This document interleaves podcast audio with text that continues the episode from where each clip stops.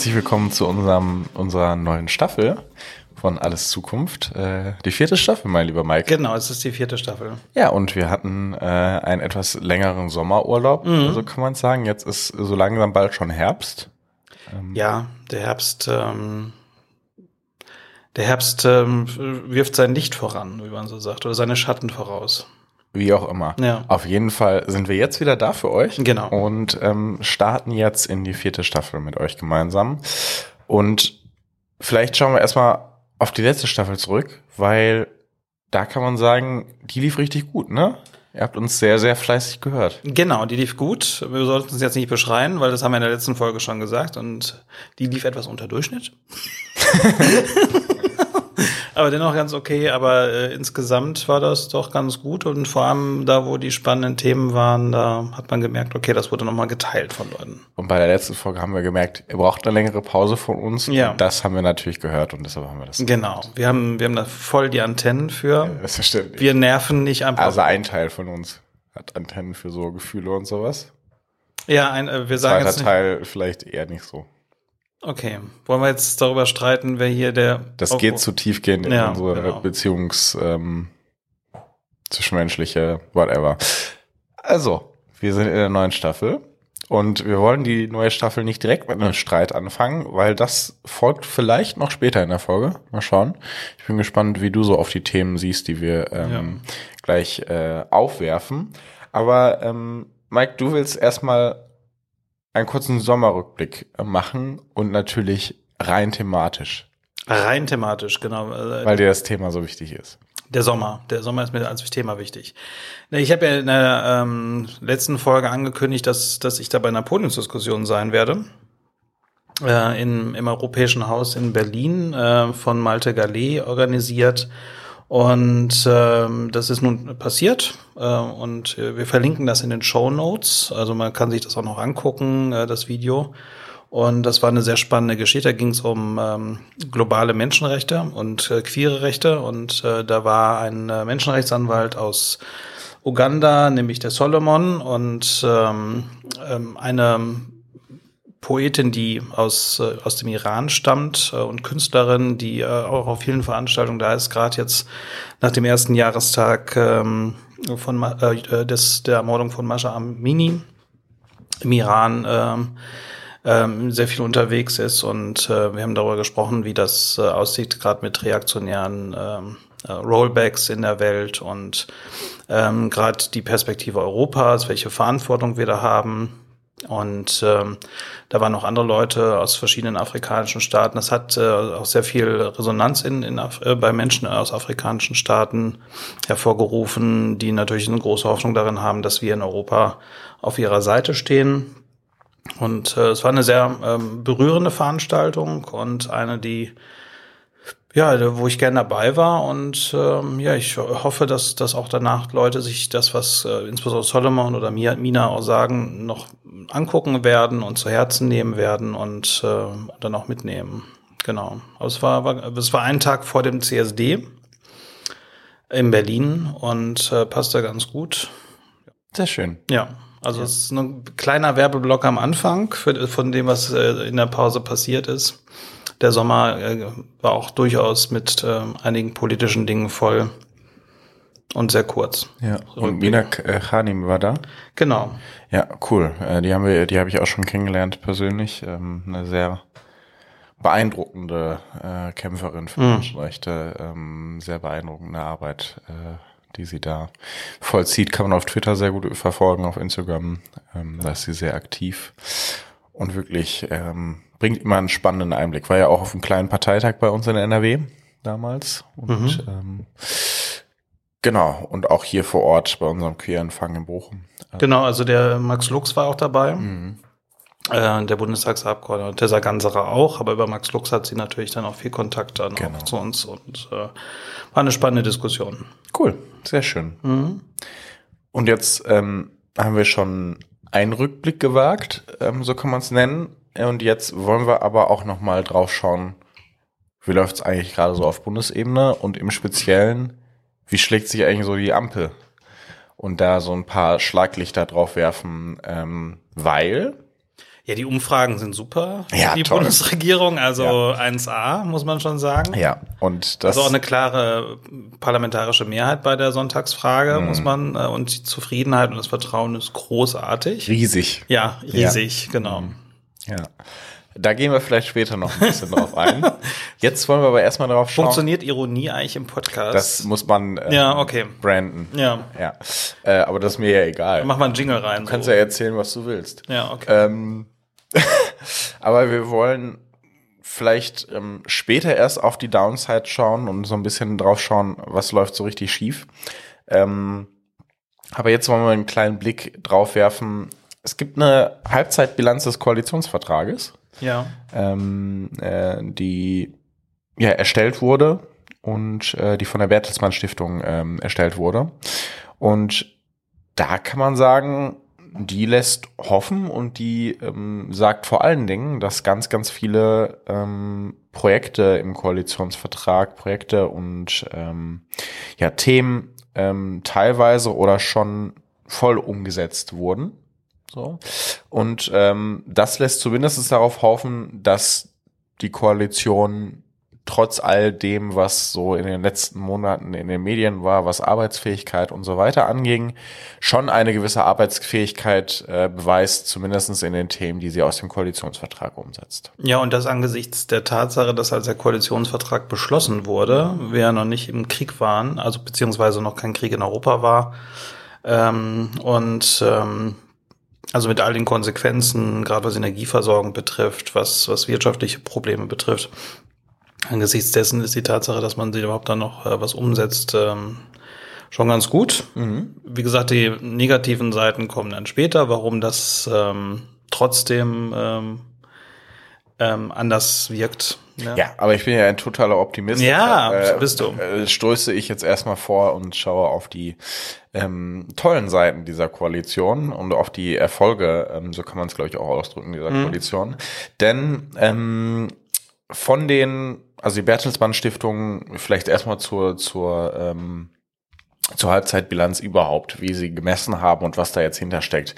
Ähm, insgesamt gab es im Koalitionsvertrag laut Bertel, Bertelsmann Stiftung oder die, die diese ähm, Studie gemacht haben, ähm, 453 Koalitionsversprechen. Ähm, damals aus dem Koalitionsvertrag äh, von 2021.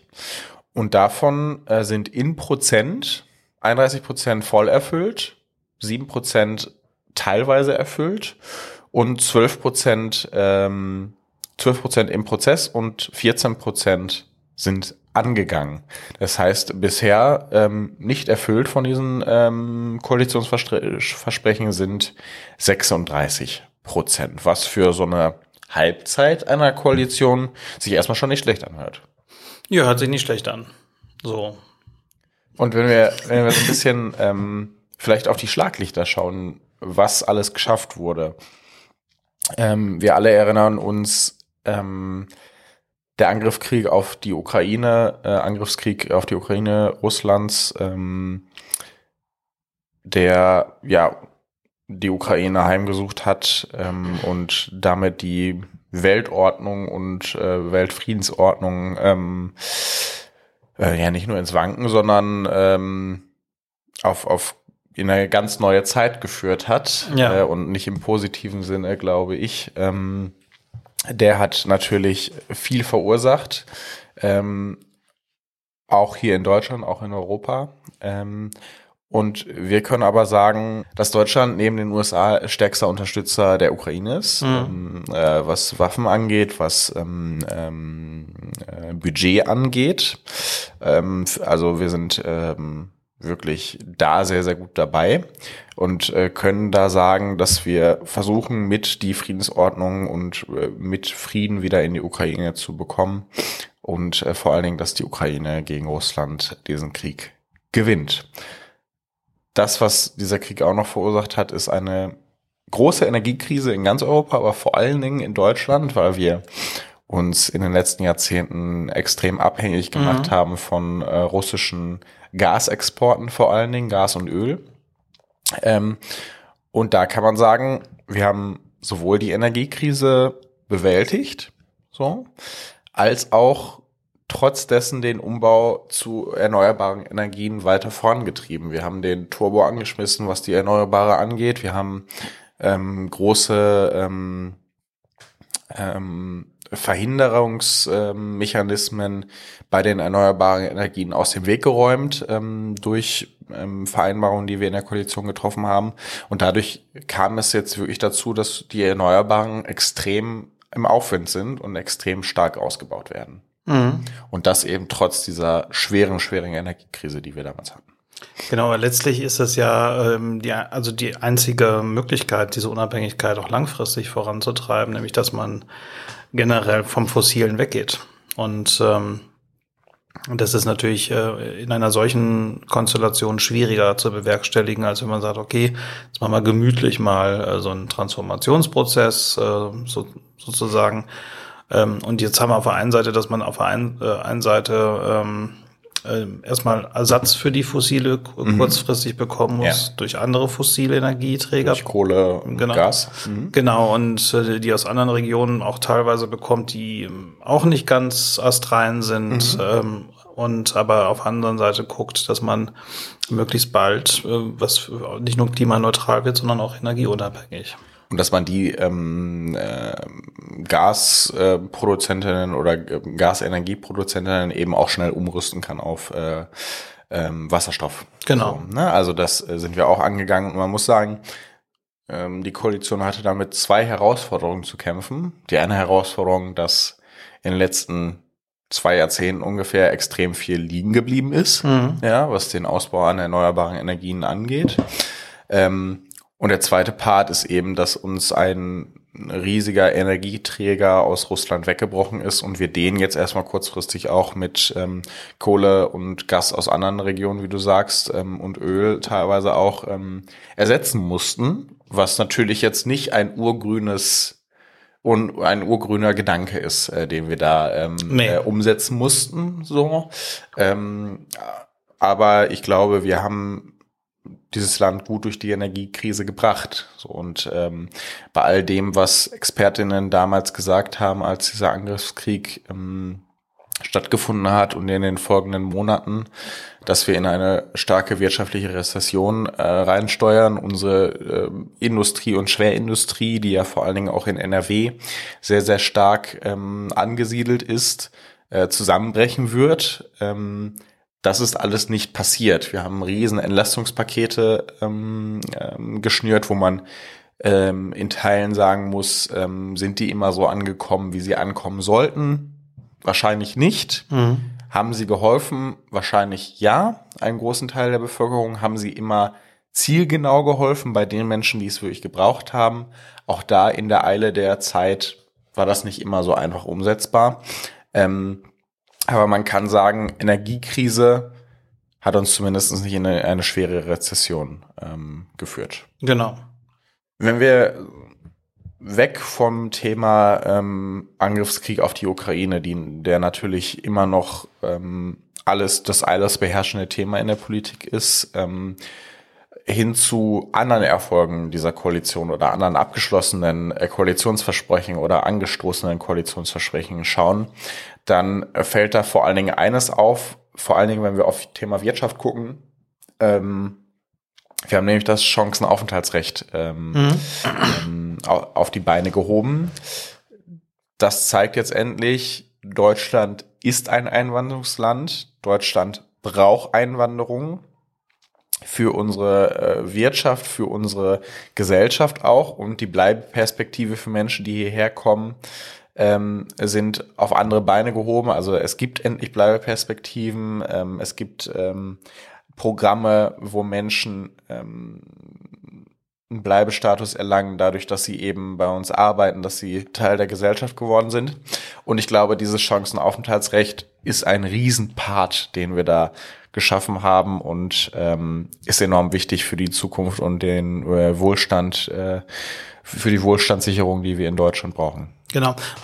Ich bin ja Vorsitzender vom Integration Gleichchancensausschuss und wir hatten das diese Woche auch als Thema. Wie sieht die Umsetzung des Chancenaufenthaltsrechts bei uns aus? Das Chancenaufenthaltsrecht heißt, dass wenn du fünf Jahre in Deutschland geduldet warst bis zu einem Stichtag, ja, dass du dann die Möglichkeit hast, über das Chancenaufenthaltsrecht einen dauerhaften Titel zu bekommen. Mhm. Das heißt, dass du äh, dann dich ausweisen kannst, also deine Originaldokumente zur Verfügung stehen.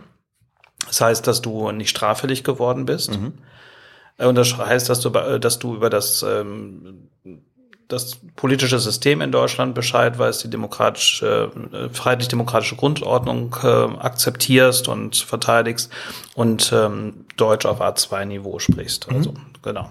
Und ähm, das ist bei uns im Kreis ähm, so, dass ähm, also es ähm, aus, die aus, Ausländerbehörde hat ähm, die Leute angeschrieben. Genau, das müssen wir vielleicht noch dabei sagen, du bist Ausschussvorsitzender bei dir im Kreis Herford, genau. Und ähm, ähm, das betraf einige hundert Leute und ähm, übrigens der, der, äh, der, die Person, die davon profitiert, die am längsten da lebt, lebt seit 1994 da. Also man, das sind Leute, die so lange geduldet mhm. sind und keine, keine wirklich dauerhafte Perspektive haben und haben die Leute angeschrieben. Es haben sich einige selbst gemeldet, mhm. auch Leute, die gar nicht berechtigt waren, die mhm. wurden, wurden dann halt abgelehnt, ähm, weil sie noch, noch zu kurz da sind. Aber ähm, bei uns ist das im Kreis tatsächlich so, dass das Kommunale Integrationszentrum und die Behörde eng zusammenarbeiten dass auch bei den Leuten, die nicht antworten, dass sie dann nachhaken, dass sie die nochmal anschreiben, dass sie sie antelefonieren, damit möglichst niemand durchs Raster fällt. Ich finde das einen sehr schönen, schönen Ansatz äh, und äh, deswegen, da ist die kommunale Ebene auch wichtig, was die Umsetzung betrifft, weil vielen Leuten ist gar nicht klar, was für eine Chance das für sie liefert. Voll. Ja. Und ähm, ja, das ist, äh, ist ein, äh, ein guter Ansatz. Äh, was jetzt äh, passieren soll, ist ja auch die ähm, ähm, Erleichterung der Einbürgerung, mhm. generell äh, erleichterte Arbeitseinwanderung in Deutschland. Zusätzlich zwei Staat, äh, Zweistaatlichkeit. Zusätzliche Zweistaatlichkeit, also ein modernes Einwanderungsrecht, mhm. was natürlich einige dann ähm, auf die Palme bringt. äh, Teile der Opposition äh, und aber das, was letztlich äh, muss man sehen, also über die nächsten Jahrzehnte ähm, brauchen wir einige Millionen Leute, um wirtschaftlich mithalten zu können. Und die kriegen wir nicht alle selbst gezeugt. Nee, so. Äh, das können wir vielleicht in Richtung ähm, äh, den Braunen äh, genau. im Parlament sagen, das funktioniert so nicht. Genau. Ja. Und äh, von daher ist das, äh, ist das schon mal ein guter Ansatz. Und äh, also ich fand das äh, die Vorstellung vor ein paar Tagen im Ausschuss ziemlich gut. Ähm, und ich finde es auch sehr gut, dass die Behörden da so zusammenarbeiten, dass es jetzt nicht irgendwie zur Verhinderung geht, sondern also beispielsweise auch so Fragen wie, also man braucht halt seine Originalausweisdokumente. Es gibt einige Staaten, die geben einem die nicht. Ja? Und die Behörden wissen genau, welche Staaten das sind. Äh, dass die Leute auch unterstützt werden bei der Frage, ähm, wie sieht's aus mit einem Besuch in der Botschaft? Ähm, gibt es durchaus bei einigen den, die Angst, dass sie da nicht mehr rauskommen, ne? Ja. so und so weiter und so fort. Und da gibt es durchaus Unterstützung und Hilfe mhm. für diese Leute. Und äh, das ist auch vollkommen richtig so. Man muss sagen, NRW ist ein wenn wir jetzt auf NRW-Ebene schauen, ein riesig vielfältiges Land durch Einwanderung der letzten äh, Jahrzehnte, ja, ähm, durch äh, ähm, den Kohlepott, der viele Menschen hierher gebracht hat, ja, Herr die Schwerindustrie, ne? die hierher gekommen hat, meine Familie ebenso, genau, ähm, und dieses Chancenaufenthaltsrecht und das äh, demnächst auch kommende ähm, ähm neue Einwanderungsrecht, ähm, äh, was wir was wir in Angriff nehmen, das zeigt eben endlich, Deutschland ist Einwanderungsland. Und es ist gut so, dass Deutschland Einwanderungsland ist, denn wir brauchen diese Menschen für unsere Gesellschaft. Und ähm, die tragen einen riesen, riesen Part, haben das schon in den letzten Jahrzehnten, einen riesen Part für den damals wirtschaftlichen Aufschwung gebracht in den 70er, 80er, 90er Jahren. Und tun das jetzt weiterhin und ähm, übernehmen ganz, ganz wichtige Aufgaben für unsere Gesellschaft. Und ähm, ich glaube, dem sollten wir Respekt zollen mhm. und froh sein, dass diese Menschen hier sind und ähm, sie in unserer Mitte aufnehmen. Und genau. das schafft dieses Recht eben jetzt endlich. Ja, und NRW hat das sehr geprägt mhm. und ähm, deswegen ähm, unter einer schwarz-grünen Regierung übrigens, ne? Auch mit ähm, die letzten Jahrzehnte da Nein, aber mitgeprägt und ähm, gerade die Schwarzen haben sich, was das ähm, Chancenaufenthaltsrecht angeht, hier in NRW sehr progressiv gezeigt. Ja, okay. Und ich finde, das kann man da schon mal dazu sagen. Genau. Gut, dass der Parteivorsitzende aus NRW kommt und das gerne mitnimmt. Das ist ja leider nicht so der Fall, aber das ist vielleicht äh, ein Thema für eine andere. Das ist Folge. auch nicht unser Thema, von daher müssen die sich das abklären. Ja. Können ja nach Georgien in Tiflis gucken. Ähm. Was wir des Weiteren geschaffen haben, ähm, wir haben einen nur leichten wirtschaftlichen Abschwung in diesem Jahr prognostiziert. Trotz Energiekrise, trotz, trotz Angriffskriegs ähm, und den damit ähm, folgenden ähm, Auswirkungen hier in Deutschland und trotz auch Corona-Krise, äh, die wir ja auch noch hatten in den letzten Jahren, ähm, trotz dieser Krisen haben wir ähm, es geschafft, dass ähm, mit diesen Schwerindustrien, die unser, unsere Wirtschaft nun mal in Deutschland prägen, ähm, wir nur einen leichten wirtschaftlichen Abschwung haben ähm, und prognostiziert für nächstes Jahr es auch wieder bergauf geht, was äh, die Wirtschaft angeht. Das heißt, ähm, auch da haben wir es geschafft, stabil in einer Zeit zu bleiben, die ähm, die nicht leicht ist, äh, äh, dort die Wirtschaft stabil zu halten und am Laufen zu halten, gegen alles Unken der Opposition, die ähm, sich da gerade drauf stürzen. Und da kann ich nur entgegnen, wenn man einen Scherbenhaufen hinterlässt, dann ist es vielleicht manchmal auch ganz gut, ähm, nicht in jede Debatte populistisch reinzugehen, sondern mal zu überlegen, was für einen Anteil habe ich eigentlich an den ganzen Themen, die jetzt gerade so auf ähm, ähm, ne, die, die gerade so Thema sind ähm, und vielleicht manchmal ein bisschen kleinlauter und manchmal ein bisschen zurückgenommener bei den ganzen Themen, die man so in den letzten Jahrzehnten hinterlassen hat. Genau, und da wir ja sehr viel im Sauerland gehört werden, gehe ich mal davon aus, dass das bei auf offene Ohren stößt, was du gerade gesagt hast, bei einer gewissen Person. Ganz sicher. wir haben das GEG beschlossen. Das sogenannte Heizungsgesetz? Das sogenannte Gebäudeenergiengesetz. Ja, das so ist das ist ja der normale Name. Ja, das ist der offizielle Name. Ne? das sogenannte Heizungsgesetz oder der Heizungshammer, Heizungshammer, genau. Ähm, wurde jetzt beschlossen, wurde nochmal überarbeitet ähm, äh, vor dem Sommer ähm, und kam jetzt endlich in äh, Umsetzung im Bundestag nach der Sommerpause. Ähm, ein riesiger Schritt, dass der Gebäudesektor dort nun auch endlich seinen Beitrag leistet ähm, hin zu CO2-neutralen ähm, ähm, Energieversorgung und Wärmeversorgung. So, da gab es ja, wie du schon sagst, Heizhammer etc. große, große Diskussionen, die mhm. es auch in der Gesellschaft ausgelöst hat, weil es eben ein riesiges Thema ist, was natürlich in die Leben vieler oder aller Menschen, die in Deutschland leben, eingreift. So.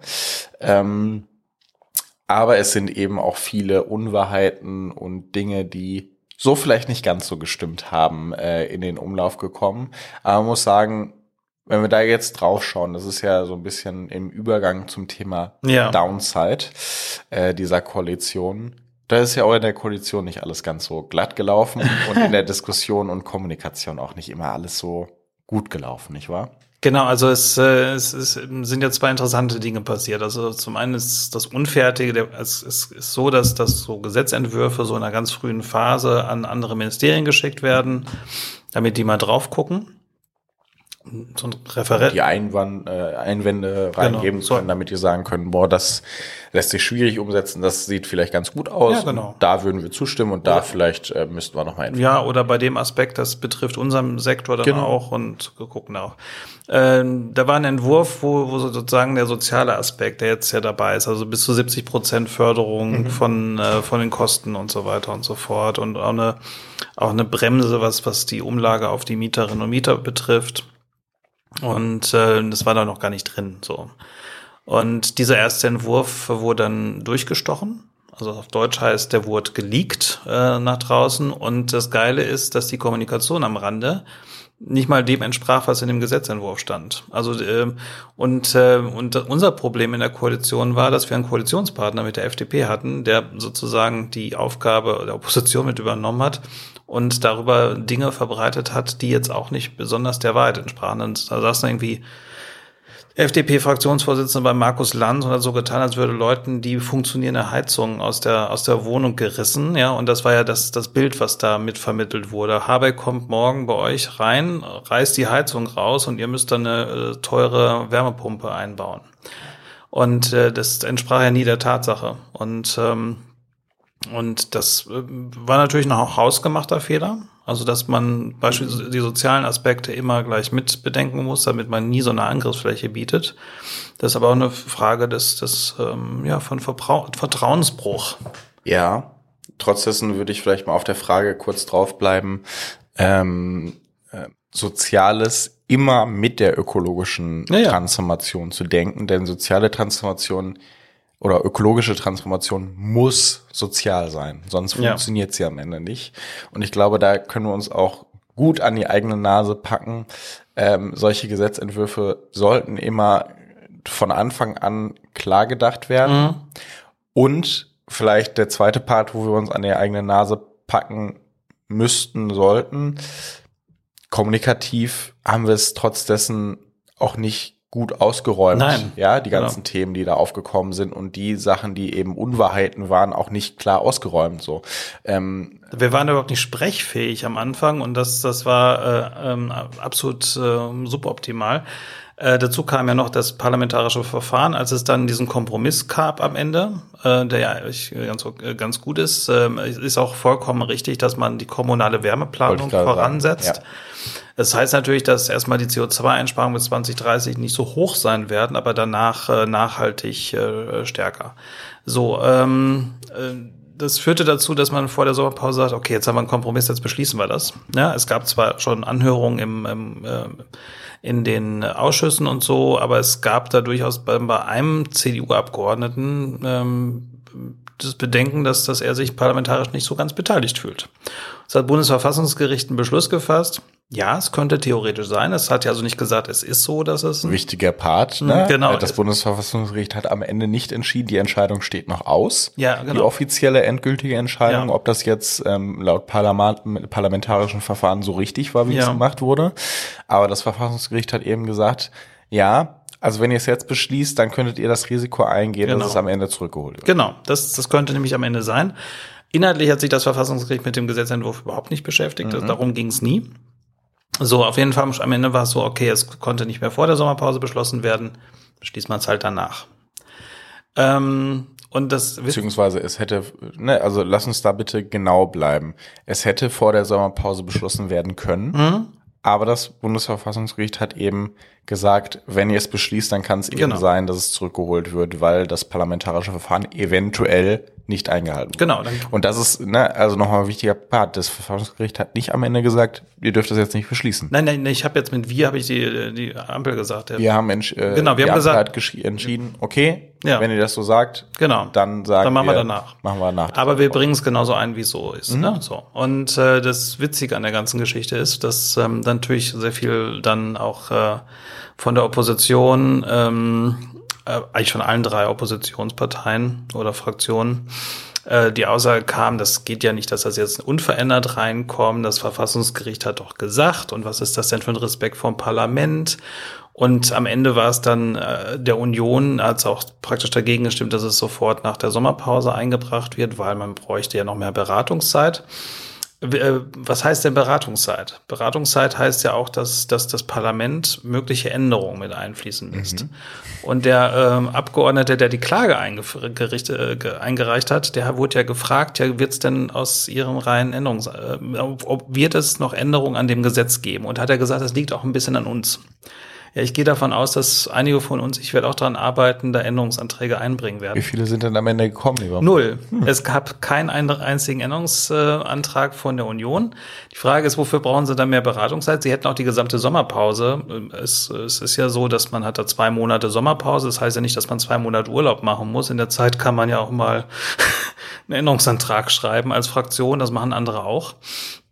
Ähm, und das, also es war ja Zeit genug, da noch was einzubringen. Es kam nichts und ähm, jetzt mal ganz ehrlich, dann gab es dann von vom parlamentarischen Geschäftsführer der Unionsfraktion die Aussage in, in so einer parlamentarischen Debatte, ja, wir unser Änderungsantrag war ihre Ablehnung, aber wenn man eh weiß, dass man dagegen stimmt, wofür braucht man dann mehr Beratungszeit? So, das parlamentarische Verfahren war dann insgesamt gesehen dann doch länger als normale, dadurch, dass ähm, eine Sommerpause dazwischen war und dann das danach abgestimmt war. Aber jetzt ist es abgestimmt und ähm, ja, jetzt schauen wir mal, wie es wird. Es gab schon die Ankündigung von unserem Fan aus dem Sauerland, dass äh, wenn er dann Kanzler wird, dass, ähm, dass das dann zurückgenommen wird. Viel Erfolg mit der absoluten Mehrheit. Sonst wird es, glaube ich, schwierig. Ja, und ich glaube, ähm, also ich weiß nicht, wie es dir ging. Robert stand jetzt bei mir noch nicht unten im Heizkeller. Äh, da lief neulich jemand ums Haus, ja. der so ähnlich aussah. Ja. Genau, das, das ja. war aber, glaube ich, unser Pfarrer. Ah ja, okay. ja. Gut.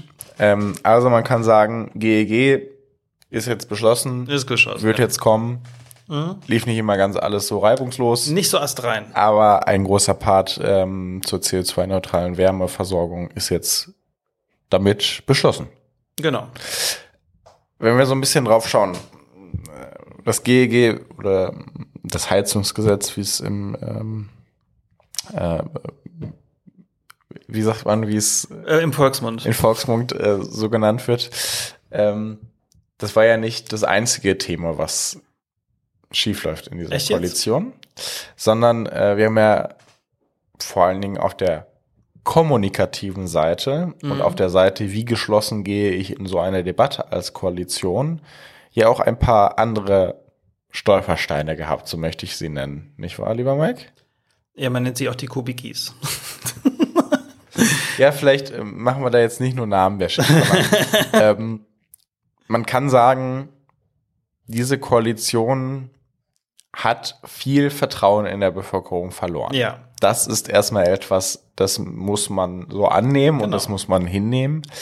Ähm, und klar kann man jetzt sagen, die, Koali äh, die, die Opposition verwirft sie oder überwirft sich auch gegenseitig in Populismus, mhm. in populistischer Opposition und jetzt nicht unbedingt in thematischer und inhaltlicher Opposition. Das ist vielleicht der eine Part, aber man muss sagen, diese Koalition überwirft sich jetzt auch nicht unbedingt in stringenter Kommunikation. Das hast du sehr schön ausgedrückt. Ich bin beeindruckt. Ähm, ja, sa sagen wir mal so. Ähm, es, es sind ja auch sehr unterschiedliche Parteien dabei teilweise. Mhm. Und eine dieser Parteien ist jetzt nicht mehr in allen Landtagen vertreten und ähm, hatte auch streckenweise das Gefühl, wenn sie da jetzt nicht sichtbar ist als ein Part, der die anderen beiden ein bisschen auch ausbremst, dass das auch weiter so passiert. Und äh, das ist natürlich dann eine schwierige Situation in der Koalition. Und gerade wenn es um soziale Themen geht, ja, also Thema Kindergrundsicherung, ja, also wo wir auch sehr unterschiedliche Vorstellungen haben, was ist denn das und welche, welche, was soll das denn bewerkstelligen? Ähm, dann ist es natürlich nur sehr verlockend, dann erstmal sozusagen für, für den Balkon zu spielen und ähm, seine eigene Position äh, stark darzustellen und, und äh, praktisch als derjenige dazustehen, der entweder etwas verhindert hat oder etwas ermöglicht hat gegen den anderen. Und äh, ist etwas suboptimal. Ähm, und äh, gerade wenn man so die, die Haushaltsdebatten jetzt gerade ansieht, ähm, ähm, haben wir es ja so, dass die, äh, dass der Finanzminister das Thema Schuldenbremse als sehr wichtig ansieht. Ja, also jetzt nicht mehr die Krise, in der wir sind, nicht mehr so drastisch ansieht, dass man sagt, okay, wir hebeln die Schuldenbremse aus wie den letzten Jahren, sondern die muss jetzt wieder eingehalten werden. Übrigens anders als viele andere Staaten auf der Welt. Also die USA pumpen massiv Geld in die eigene Wirtschaft also es äh, nicht nur, für, also das ist auch zum Thema Klimaneutralität, mhm. aber auch zum Thema Belebung der eigenen mhm. Wirtschaft. Mhm. Und die haben stärkeres Wirtschaftswachstum. Mhm. Und das äh, hilft durchaus. Und äh, bei uns halt Sparhans dann äh, am Werk. Und ähm, ja, dann gibt's halt so äh, Sparaufträge an die einzelnen Ministerien. Und dann muss man beispielsweise so eine ähm, muss das Familienministerium, wo jetzt auch nicht viel Sparpotenzial ist, weil viele der die Ausgaben, die die haben, sind einfach festgeschrieben gesetzlich. Ne? Äh, dann werden Sachen wie äh, das Elterngeld ab einem gewissen zu versteuernden Einkommen ähm, gestrichen.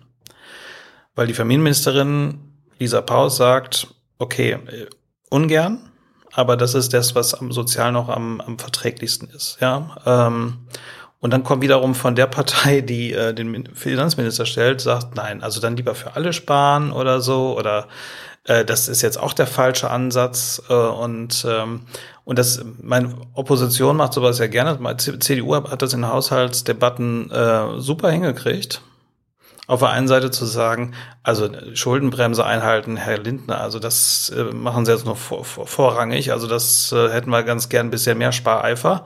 Und bei jedem Punkt, wo eingespart wird, sagen Sie, das ist der falsche Stelle, wo man einspart, haben aber keine konkreten Gegenvorschläge. So wenn man es aus der Opposition kann man sich das vielleicht noch leisten, aber innerhalb der Regierung ist das ein bisschen schwierig in der Kommunikation. Genau, du hast jetzt sehr viel auf die FDP geschaut, ja. was sicherlich auch ähm, einen großen Part ausmacht, dass da ähm, drei verschiedene Parteien in dieser mhm. Koalition sind, die sich nicht immer ganz einig sind, was äh, Schwerpunktsetzung und ähm, die ähm, aktuelle Krisenlage angeht äh, und was man dagegen tun sollte. Ähm, das ja. stimmt sicherlich. Jetzt ist das aber nicht der einzige Part, ähm, äh, dass eine ja, äh, ähm, Partei, die gerade in Umfragen an den fünf sechs Prozent knabbert, ähm, da eine Koalition so stark aushebelt, sondern man muss auch sagen, ähm, Vielleicht schauen wir zuerst auf unseren zweiten Koalitionspartner, der SPD. Ach, die sind ja auch noch Wir da, haben genau. jetzt ähm, auch ähm, einen ja stärksten Koalitionspartner laut äh, Umfragen auch immer noch und äh, die ja auch die ähm, Wahl gewonnen ha haben und ja auch den Kanzler stellen. Genau. Ähm, haben wir jetzt auch eine Partei, die sich nicht unbedingt dadurch rühmt, hm, wie, wie soll ich es ähm, diplomatisch ausdrücken, ähm, weittragende Vorschläge selbst einzubringen. Ja, war das jetzt der, der diplomatisch?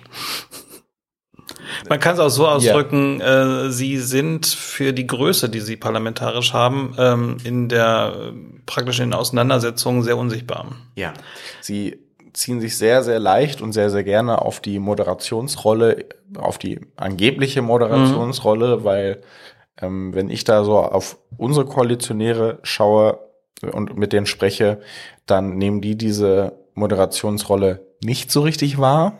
Mhm. Ähm, und sie ziehen sich da sehr, sehr leicht auf diese Rolle zurück, weil es ähm, natürlich wahltaktisch auch klug ist, als der Part in der Regierung zu gelten, der ähm, so eine Koalition durch schwierige Zeiten durchmoderiert. Ja. Ähm, jetzt ist es aber so, dass in einer Koalition, wo so große Themen beschlossen werden und so große Themen angegangen werden, wie die CO2-Neutralität der Wirtschaft, wie den Umbau der Energie, ähm, äh, wie ein Kriegsgeschehen in Europa, wenn diese Themen behandelt werden, dann reicht es eben nicht unbedingt immer nur durchmoderieren zu wollen, sondern dann braucht es manchmal auch Vorschläge, wie man das machen möchte. Und ähm, darin rühmt sich die SPD nicht unbedingt immer. Ja, und, und vor allem, das ähm, ist ja ganz interessant, die haben ja ähm, einen Kanzler, der in vielen Dingen der FDP näher ist. Mhm. Gerade bei diesen sehr langen Verhandlungen zu dem Klimapaket, mhm. was, was da mit, bis mitten in die Nacht ging. Ähm, da war das ja schon eine äh, sehr rot-gelbe Balance gegen uns. Mhm. Ja, und ähm, ich habe, äh, es ist, äh, ich glaube, dass die Rolle bei der SPD auch langsam zu Unruhe führt, weil äh, das funktioniert ja nicht so. Also die, die Idee, da sind zwei, die streiten sich, dann wie die Kesselflicker und wir sind sozusagen die Neutralen, die staatsmännisch drüberstehen äh, und am Ende salomonisch ähm, da irgendwas dann mit entscheiden. Das wird ja nicht gutiert, weil es macht ja auch komplett profillos letztlich. Ähm, der Kanzler ist sehr irritierend. Also dieses äh, Haiti-Tai und, und ähm, seid mal nicht so pessimistisch und so. Es sorgt nicht gerade für Aufbruchstimmung, sorgt eher dafür, dass die Leute ein Gefühl haben, okay, der weiß, dass er jetzt nicht mehr lange Kanzler ist, also der genießt das noch so ein bisschen durch und danach kommt dann vielleicht was ganz anderes. Das ist etwas irritierend. Und ähm, naja, also also es fehlen, glaube ich, auch so, so ein bisschen vertrauensbildende Maßnahmen und die müssen stärker vom Kanzler kommen. Aber du darfst eine Sache nicht vergessen, das ist äh, erstmal eine sehr eine Dreierkoalition mit, also es gab ja schon öfter Dreierkoalition, wenn man CDU und CSU auseinander nimmt, aber wer tut das schon? So, ähm, Aber äh, es ist eine Dreierkoalition und der, das ist, er ist der Kanzler äh, mit der schwächsten Kanzlerpartei, die es jemals gab. Mhm. So, und, ähm, und das ist dann natürlich nicht einfach. Und da braucht man, glaube ich, ein bisschen mehr Geschick dafür. Ja, und jetzt haben wir sehr, sehr leicht und sehr, sehr viel auf unsere anderen Koalitionspartner mhm. geschaut. Ja. Lass uns doch vielleicht auch mal auf uns selbst schauen. Bei uns läuft doch alles super. Ja? ja, findest du das? Nein, ähm, nein, nein finde ich nicht. Aber mhm. ähm, ich wollte noch mal einen Satz zur SPD sagen.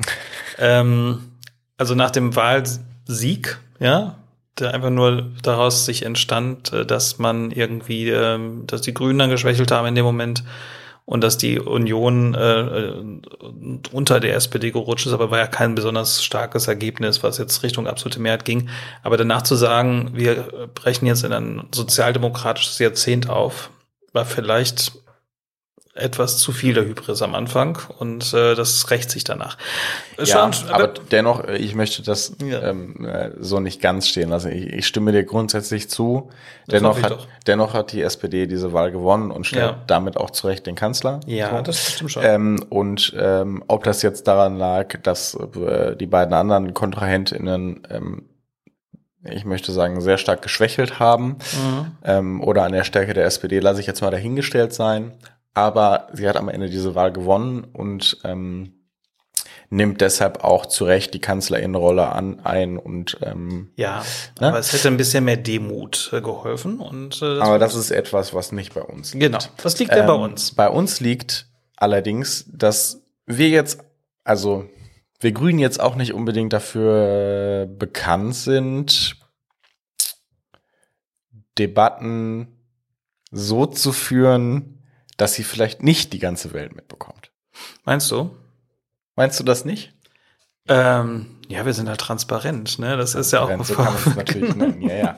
Also es ist so, dass ähm, äh, in der ähm, äh, in der Partei ein großes Bedürfnis liegt, ähm, über Dinge zu diskutieren und sich mhm. über Dinge auszutauschen, was ja erstmal ein guter Part ist für eine demokratische Partei. Dinge ähm, inhaltlich auszudebattieren und da zu versuchen, den besten Weg rauszufiltern. So. Was aber allerdings die Herausforderung dabei ist, was vor allen Dingen die Herausforderung dabei ist, wenn man das öffentlich tut und öffentlich zeigt, dass Führungsspitze und Partei vielleicht nicht immer bei Themen ganz so geschlossen sind, ist es natürlich manchmal auch etwas leicht gefundenes Fressen für unsere Gegnerinnen in der Demokratie und auch außerhalb der demokratischen Parteien, ähm, diese Meinungsverschiedenheiten dann auch zu nutzen, um zu zeigen, ah, die Grünen sind ja so streitlustig. Komisch, dass nämlich anders war. Ich äh, nehme das eher wahr, dass das zumindest bis zum Sommer ähm, das sehr gut funktioniert hat, äh, zu sagen, äh, streitbar nach innen, nach außen geschlossen. Das hat ganz gut funktioniert eigentlich. Mhm. Bis zu dieser GEAS-Entscheidung, also mit diesem europäischen Asylsystem, wo auch in der Fraktions- und der Parteispitze unterschiedliche Positionen noch wahrnehmbar waren. Aber das musste vielleicht auch passieren, weil das ja auch äh, die unterschiedlichen Positionen in der Partei äh, widerspiegelt. Ähm, wir haben, glaube ich, ein Problem, dass nicht klar ist, wo unser strategisches Zentrum ist. Und Aber das schließt sich ja nicht zu meinen schließt, Aussagen aus. Das schließt sich nicht aus. Ich trotzdem fand ich das nicht, äh, sehe ich das ein bisschen anders. So. Ja, das liegt jetzt in der Natur der Sache. Ja. Würde ich behaupten. Ähm, aber darüber können wir vielleicht ein anderes Mal noch genau. eine Folge machen über Flügelkämpfe und äh, solche Thematiken. Genau. Aber beispielsweise als ähm, ähm, das Thema Kindergrundsicherung war und das sogenannte Wachstumschancengesetz im Kabinett beschlossen werden sollte und dieser Paus gesagt hat, nee, dem stimme ich jetzt mal nicht zu, ich blockiere das jetzt mal, solange ich jetzt nicht ähm, ähm, mehr für die Kindergrundsicherung rauskriege, war das äh, natürlich ein ziemlich riskantes Spiel. Äh, es hat auch nicht funktioniert. Man könnte auch sagen, ein vielleicht nicht, also sowohl strategisch mhm. als auch inhaltlich gesehen ein ganz so kluges Spiel. Ja, kann man so sagen. Aber es, äh, sie hat sich halt gedacht, und sie hat auch den Rückhalt von einigen Leuten gehabt. Ähm, äh, ich mache jetzt mal das gleiche Spiel, was sonst die FDP macht. Ja. Genau, hat aber äh, nicht den Rückhalt gehabt, äh, Ja. auch gerade beim Vizekanzler, der sie öffentlich gerüffelt hat. Und das ist das Problem, dass wir ähm, ähm, die FDP ist da ziemlich erfolgreich, was das betrifft, äh, solche Dinge äh, sehr brachial zu, zu veranstalten, indem man Dinge blockiert. Äh, unser Nachteil ist natürlich, dass die FDP erstmal nicht selbst so viel will, sondern äh, wir wollen eigentlich mehr die, und die haben die Chance mehr zu blockieren. Und wenn die das machen, dann machen die das geschlossen.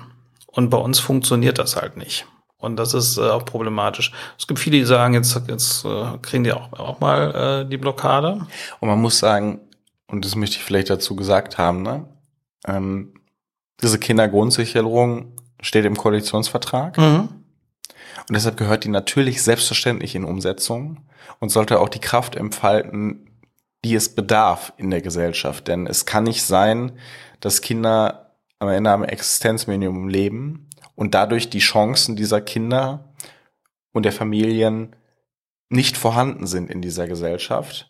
Und ich glaube, es braucht da einen Part des Umdenkens äh, in dieser Koalition und in der Gesellschaft, dass wir sagen, wir müssen den Kindern von Anfang an die Chancen geben, Aufstieg in diesem Land zu, äh, äh, an Aufstieg in diesem Land zu partizipieren, ähm, wie es sich gehört in einer ähm, äh, progressiven und ähm, breiten Gesellschaft, die ähm, darauf schaut, dass jeder und jede seine Chance bekommt. Ja, Mhm. deshalb möchte ich das vielleicht dabei gesagt haben. Dieses Thema Kindergrundsicherung ist in den Grundfesten der Grünen Partei verankert und deshalb ist es richtig, da hart in die Debatte zu gehen. Es ist nur immer die Frage der Art und Weise und ob es dann so klug ist, das auf diese Art Brechstangenmechanismus zu machen, wie die FDP es jetzt häufig in dieser Koalition versucht hat, oder ob die Grüne Partei da nicht oder die Grünen in der Koalition da nicht einen anderen Weg haben, ähm, solche Dinge langfristig umzusetzen. So, aber ne, das wollte ich nur noch dabei äh, gesagt haben, dass es nicht darum geht, ob ich jetzt gegen diese Kindergrundsicherung Nein, nein, niemand. oder so, ne, das bin Ja. ich auf keinen Fall. Es ist nur immer die Frage der Art und Weise, wie man es dann umsetzen möchte und wie man ähm, solche Themen dann einbringt und wo man blockiert, ähm, die mich zumindest etwas verdutzt ähm, stehen lassen haben. Ja, genau. Aber ähm, äh, und mich ja auch. Ich hätte mir da mehr Geschlossenheit gewünscht hinter der Ministerin. ähm, aber naja. Und äh, ich glaube, du, du hast aber was ganz, ganz Richtiges angesprochen, lieber Mike. Wie immer. Ähm, ja, äh, kann man jetzt Was denn? solcher jetzt? Meinung und solcher jetzt, Meinung sein, äh, wie immer. Ne? Erzähl mal weiter. ähm, das strategische Machtzentrum ist in der Partei und in dieser Koalition so klar nicht immer erkennbar. Mhm. Ich habe dazu eine Haltung und eine Meinung, wo dieses Machtzentrum liegt.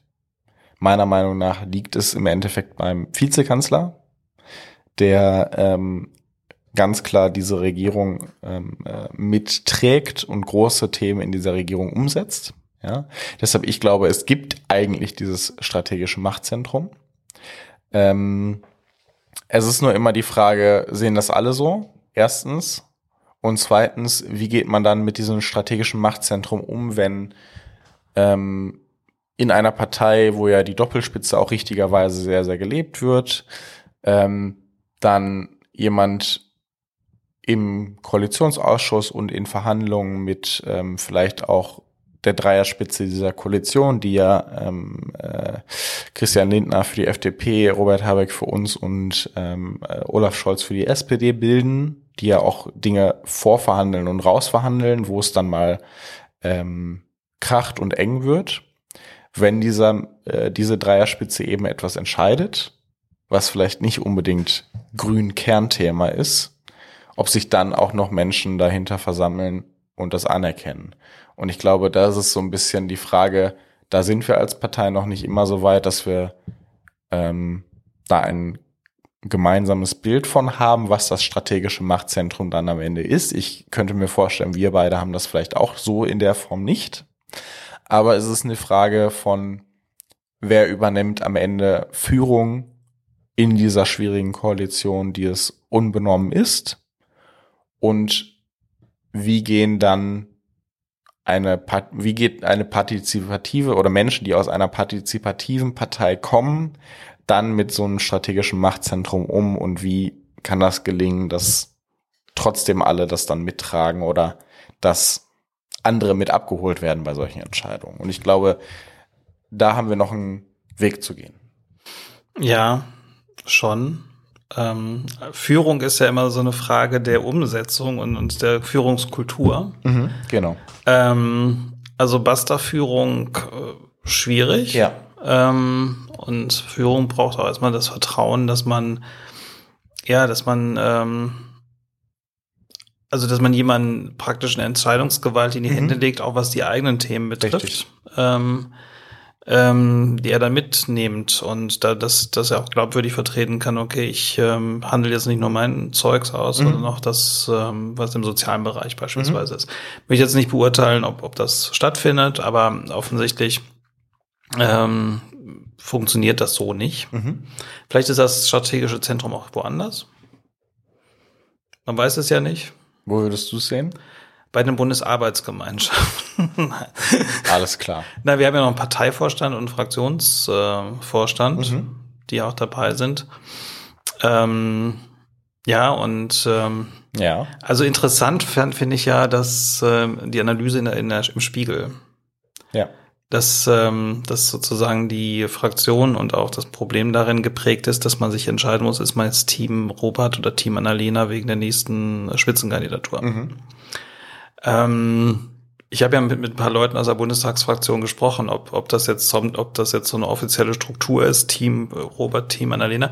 Niemand von denen hat jemals davon gehört. Nee, also das, das sind das ist übrigens äh, auch bei, bei der Kommunikation ganz interessant, dass von außen manchmal so, so Konflikte aufgedrängt werden, die dann da mitkommen. Aber ja. trotzdem ähm, ist natürlich bei der äh, bedeutet das auch für die anderen Ministerien, dass sie dann ein Stück weit ähm, so viel Vertrauen haben, dass sie da auch was ähm, an Kontrolle abgeben. Das ist, ähm, ist ja nicht äh, ganz von der Hand zu weisen, dass das stattfindet.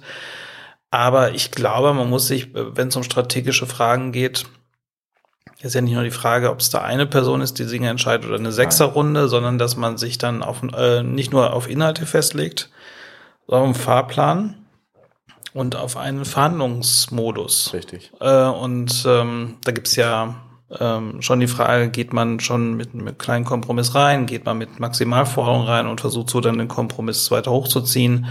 Also gibt's ja auch sehr unterschiedliche Ansichten darüber. Also es ist ja auch äh, in anderen Bereichen so, dass Leute da unterschiedlich rangehen. Und ähm, wenn da so verschiedene Kulturen des Verhandelns äh, sind, ist natürlich dann auch immer, gibt's Vorbehalte dann mhm. bei der Frage, wer macht das. Das gilt für kommunale Fraktionen ja auch so. Total.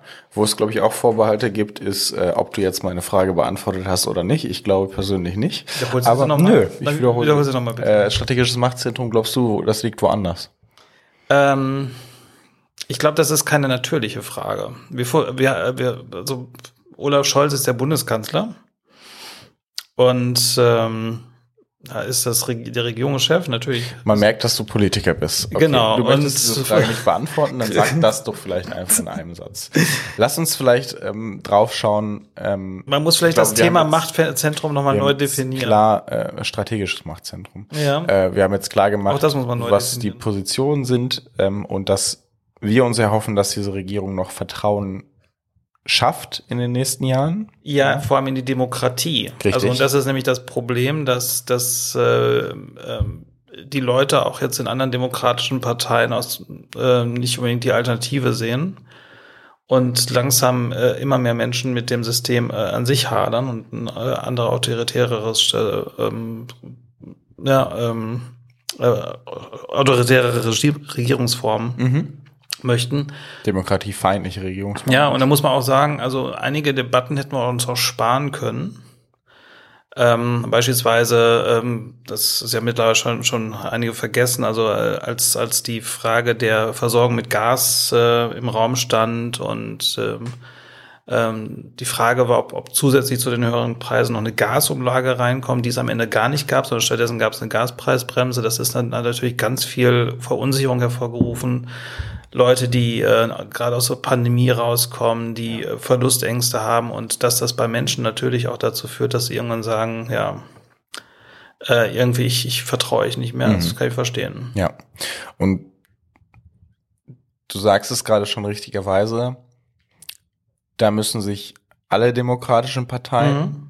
an die eigene Nase fassen und sagen, schaffe ich gerade als Partei mehr Vertrauen in die Demokratie oder bin ich vielleicht auch Part des Problems? Mhm. Ja. Von verschiedenen Seiten. Von verschiedenen Seiten. So und ähm, vielleicht ist das nochmal ein Thema, worüber man auch eine extra Folge machen kann, denn äh, die Demokratie bröckelt oder sie bröckelt in einigen Teilen nicht mehr, sondern die sogenannte Brandmauer, wie sie ja von jedem beschrien wird, von Medien, von, von Parteien, die bröckelt nicht nur, sondern die ist mittlerweile gut eingerissen. Mhm. Ich glaube, so kann man es sagen. In Thüringen gab es jetzt wieder einen Vorfall, den, ähm, der das auch sehr, sehr klar gezeigt hat, nämlich. Also es ähm, gab, das wurde ja länger vordiskutiert in Thüringen von der CDU, ein Vorhaben, was vorher auch schon die AfD hatte, nämlich dass man die äh, Gewerbe, nee, nee, die ähm, Grunderwerbsteuer mhm. senkt. Ja, und äh, witzigerweise, wenn man dem Fraktionsvorsitz der CDU hört, dass es ihm darauf ankommt, dass die Leute am Ende des Monats mehr Geld in der Tasche haben. Äh, ich weiß jetzt nicht, was die Grunderwerbsteuer äh, bei dem Durchschnittsbürger da bringt. Das ist natürlich für die Immobilienbranche ganz gut.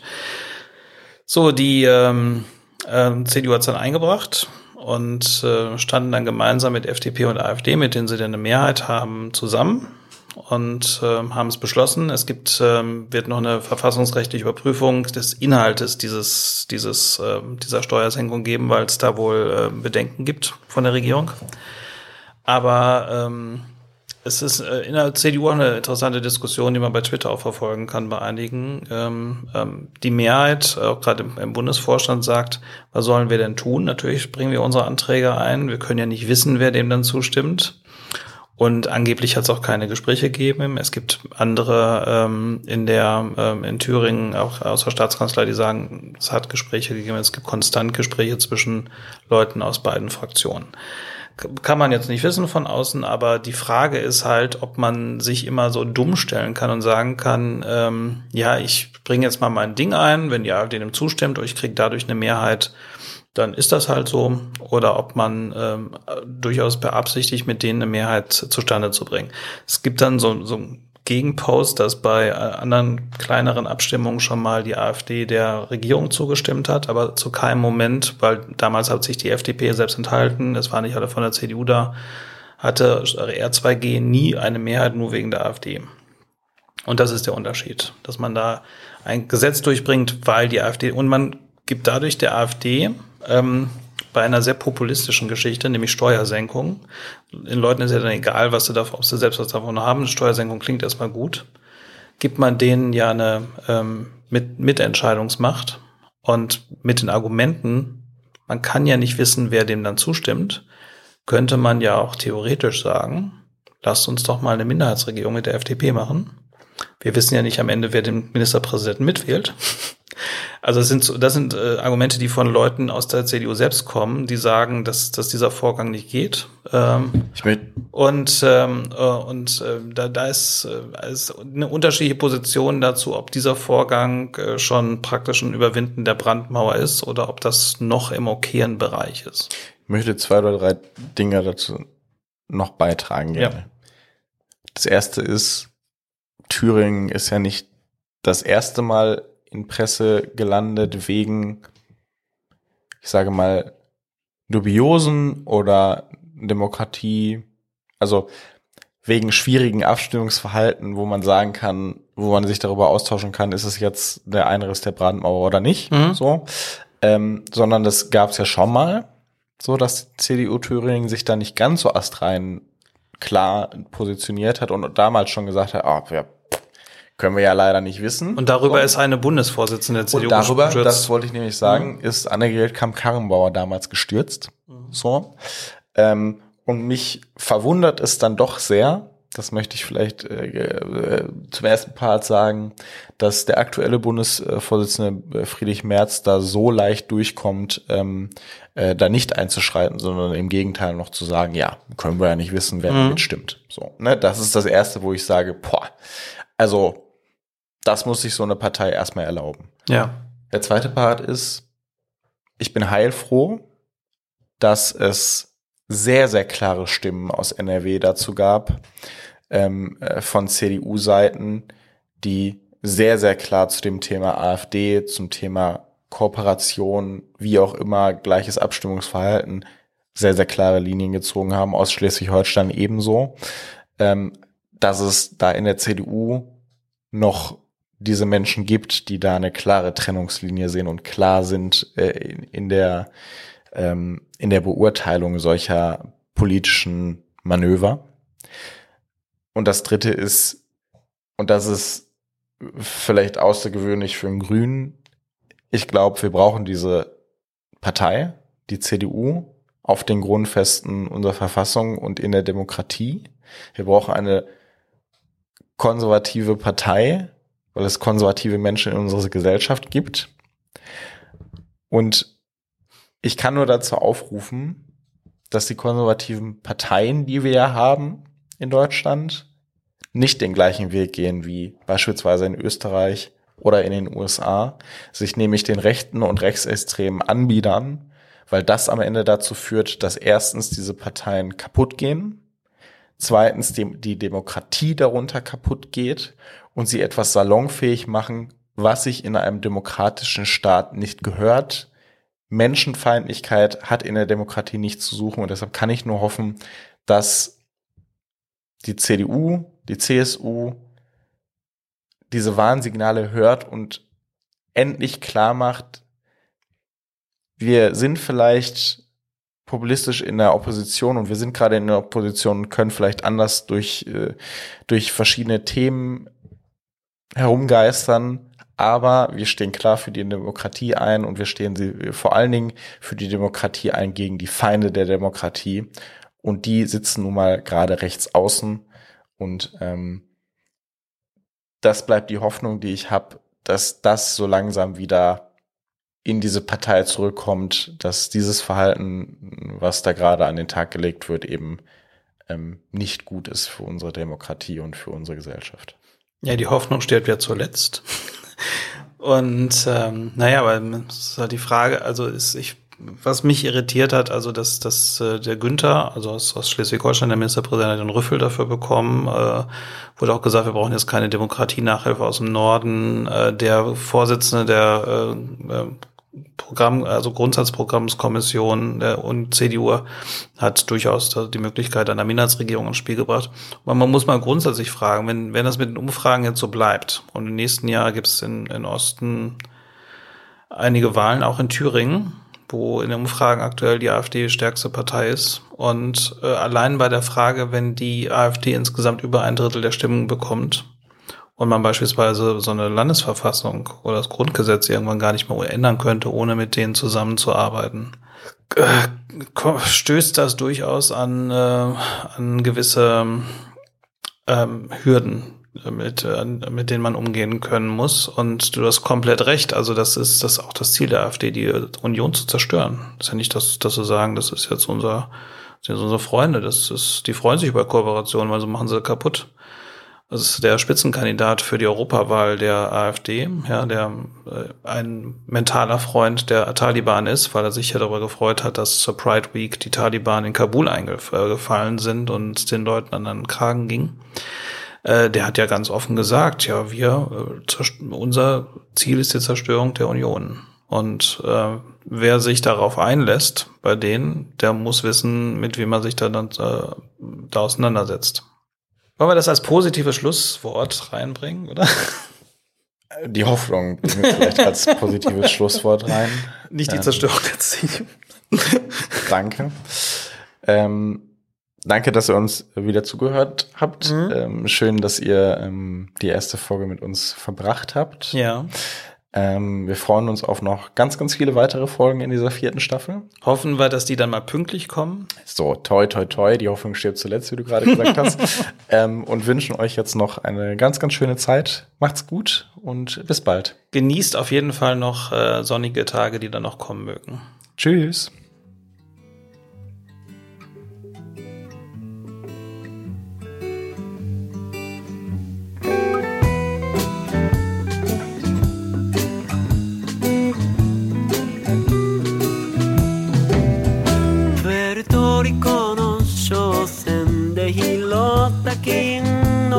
のかんざしを片手に2000ドルで売り飛ばされた女王のもとに走る。